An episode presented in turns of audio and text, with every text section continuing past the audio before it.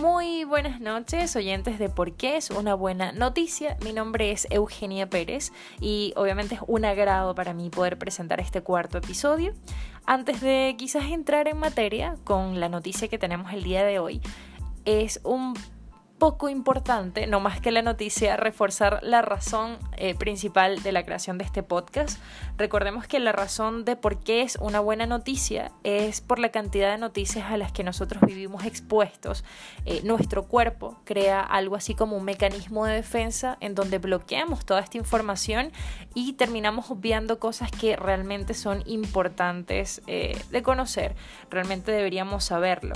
Y bueno, en raíz de, obviar tanto contenido, eh, nace esta propuesta para poder presentar y explicar algunas noticias importantes. Así que bienvenidos a este cuarto episodio y bueno, espero que lo disfruten muchísimo. Damos inicio a la noticia de esta semana que se titula así, El Nobel de la Paz que intenta cambiar el rumbo de Etiopía. Básicamente esta noticia, estas noticias, esta noticia nos hace un recuento de lo que ha logrado Abiy Ahmed, que es el primer ministro etíope, y donde le reconocen todas las capacidades que ha tenido de liderazgo. Cuando Abiy tomó el cargo, el país se encontraba en emergencia y en tres meses, en tres meses, él consiguió levantarlo. Eh, una de las acciones más reconocidas son liberó a presos políticos, legalizó partidos que anteriormente habían considerado, se habían considerado como terroristas, se comprometió con movimientos feministas y solucionó un conflicto que llevaba más o menos 20 años de lucha, que era con Eritrea. Eh, es bastante importante las acciones que ha tenido esta persona y me da risa porque a veces yo me siento súper feliz y realizada, no sé, porque ayudo a una señora a cruzar la calle.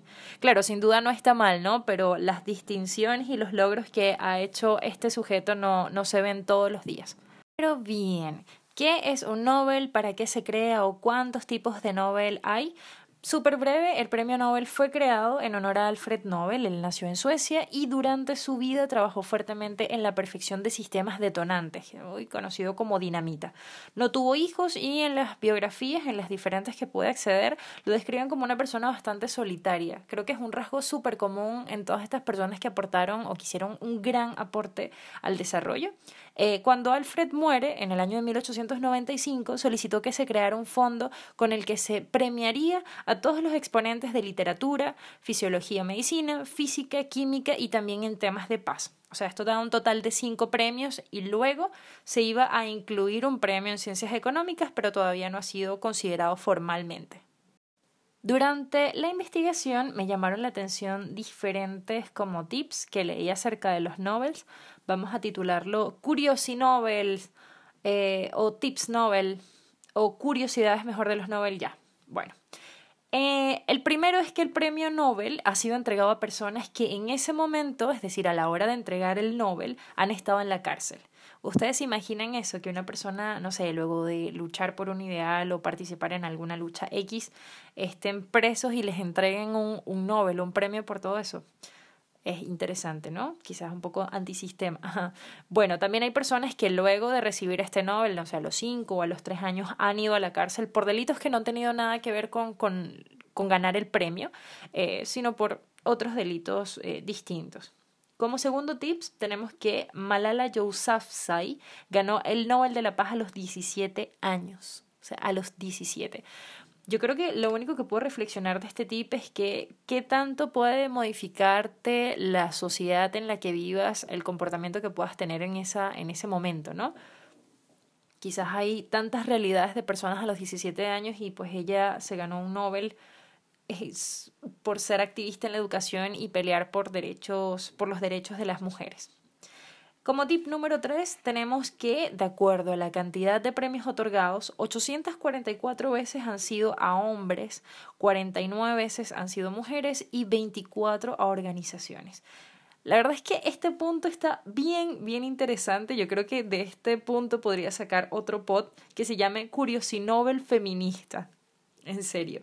Recordemos que este premio se hizo en el fallecimiento de Alfred Nobel, que fue en el año de 1895, y también recordemos que en 1791 ya se había creado la Declaración de los Derechos de la Mujer y de la Ciudadanía. Por lo cual quizás esto puede generar un debate bastante importante que incluso lo podemos ver el día de hoy, pero bueno, dejemos este punto hasta acá. El país con más premios Nobel es Estados Unidos en este momento con 254 premios, luego continúa Reino Unido con 99 premios y Alemania con 98. En cuanto a Latinoamérica, Argentina hasta ahora tiene cinco galardonados y bueno, sin duda alguna Estados Unidos tiene bastante poder. Eh, este poder, este poder eh, disculpen, también se traduce a, pues, se traduce en estudios científicos, demostraciones, economía, crecimiento, pero yo creo que toda esa información daría para hacer otro pod.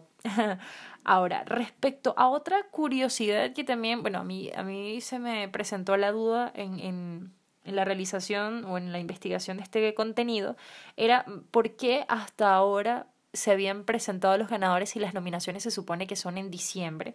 Y es porque acá hay un proceso súper largo de selección que dura más o menos un año y el proceso es más o menos el siguiente.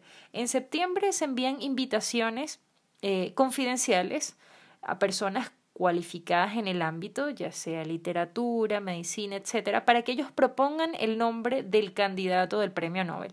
Estas personas no pueden votar por sí mismas. Más o menos en febrero ya se recepcionan todas las candidaturas. Eh, de febrero a marzo se prepara una lista con los posibles premiados. De marzo a agosto se hace una revisión por parte de los asesores. Em, estas personas solamente pueden asesorar en temas de investigación, no pueden dar recomendaciones en octubre se eligen a los ganadores, en diciembre se entregan los premios y cabe destacar que el Nobel de la Paz es entregado en Oslo, es decir, en Noruega, y que el resto de los premios es entregado en Estocolmo, en Suecia. Quizás el que más genera problemas justamente es el Nobel de la Paz, eh, ya que hay muchos postulantes. ¿sí? Ahora bien, ¿qué reciben los ganadores? Los ganadores reciben una medalla de Nobel, un certificado, eh, un diploma, perdón, y un certificado de pago con cerca de 975 mil dólares al día de hoy.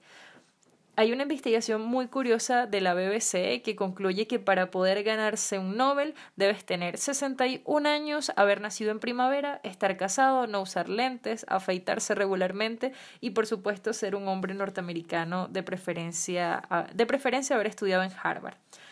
A mí me causa mucha curiosidad esto porque igual está relacionado con que Estados Unidos tenga 256 premios. Quizás puede parecer un poco raro, eh, pero eh, mm, bueno, quizás yo he investigado un poco y no es tan fácil ganarse un Nobel como, como estas características, hasta puede, puede ser un poco injusto. Eh, hay muchísimo trabajo de investigación, hay muchísima inversión, no solamente de empresas, sino de personas, eh, y hay bastante genialidad de parte de, de, de estas premiaciones. Quienes ganan el Nobel son avisados con horas de antelación para que puedan prepararse ante la prensa. Ahora quienes solo resultan nominados nunca lo van a saber, eh, ya que los nombres quedan sellados en una información confidencial. Y respecto al último tip, actualmente hay una, parodia realizada en Estados Unidos que se llama eh, IG Nobel. Eh, si lo traducimos o básicamente las siglas dirían algo como el Ig Nobel. Eh, estos premios se realizan a principios de octubre y justamente premia a las investigaciones científicas que hagan reír y también hagan pensar. Eh, los jurados son personas que realmente ganaron el Nobel en algún momento y en efecto hay muchísimas críticas respecto a esta parodia ya que los IG Nobel pretenden ser una burla y otras personas opinan que no, que de hecho el premiar una investigación trivial que cause risa puede generar grandes resultados de investigaciones eh, importantes, ¿no? Ahora, ¿Qué opinan ustedes de premiar este tipo de hallazgos? ¿Qué opinan respecto a la existencia de los premios en general? Porque saliéndonos un poco de lo que es el tema Nobel, existen otros premios Oscar, Grammy, Balón de Oro, el Golden Globe Awards, los premios Emmy, en fin, yo creo que para poder situarnos en un contexto deberíamos plantearnos quién eh, a quién se le está premiando y cuál es el objetivo de los premios, ¿no? No es lo mismo premiar a un niño con el objetivo de modificarlo, hacer algo, que premiar a un adulto que quizás ya tiene un poco más de conciencia y ya sabe más o menos el objetivo de lo que está haciendo.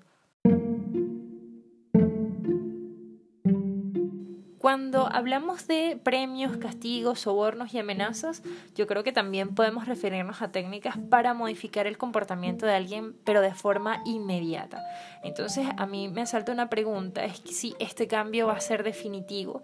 Obviamente va a depender de las veces en que se haga, de la edad a la que se haga, la persona a la que se haga, en fin yo creo que vale la pena destacar, por ejemplo, a filósofos, psicólogos como Skinner, que hablan acerca del conductismo, o también citar a fuentes de la psicología clásica que estudian también el humanismo, con el fin de saber por qué se hace algo de raíz, si eso se puede modificar o si puede tener alguna trascendencia. Pero básicamente existen premios y castigos a lo largo de nuestro desarrollo y allí vienen todas las variables que lo acompañan. Ahora, eh, para no enfocarnos en la niñez, que es un tema bastante amplio de por sí, ya eso sería otro podcast, sino hablar un poco de estos premios que se dan en la adultez yo personalmente no creo que los directores de cine, que todos los investigadores, científicos, escritores, cantantes o artistas en general realicen sus trabajos pensando que tendrán algún premio al finalizar ese trabajo. Es más, yo creo que pensar que debes ganarte un premio eh, con un trabajo genera más presión que termina desviando los objetivos finales. Entonces, cuando eh, yo creo que se dan este tipo de reconocimientos, de apreciaciones, distinciones, es más una forma de agradecimiento por el tiempo, la dedicación y el esfuerzo invertido. ¿Qué es necesario? Quizás no lo sea. Estos premios no transforman valores, no transforman voluntad ni personalidad.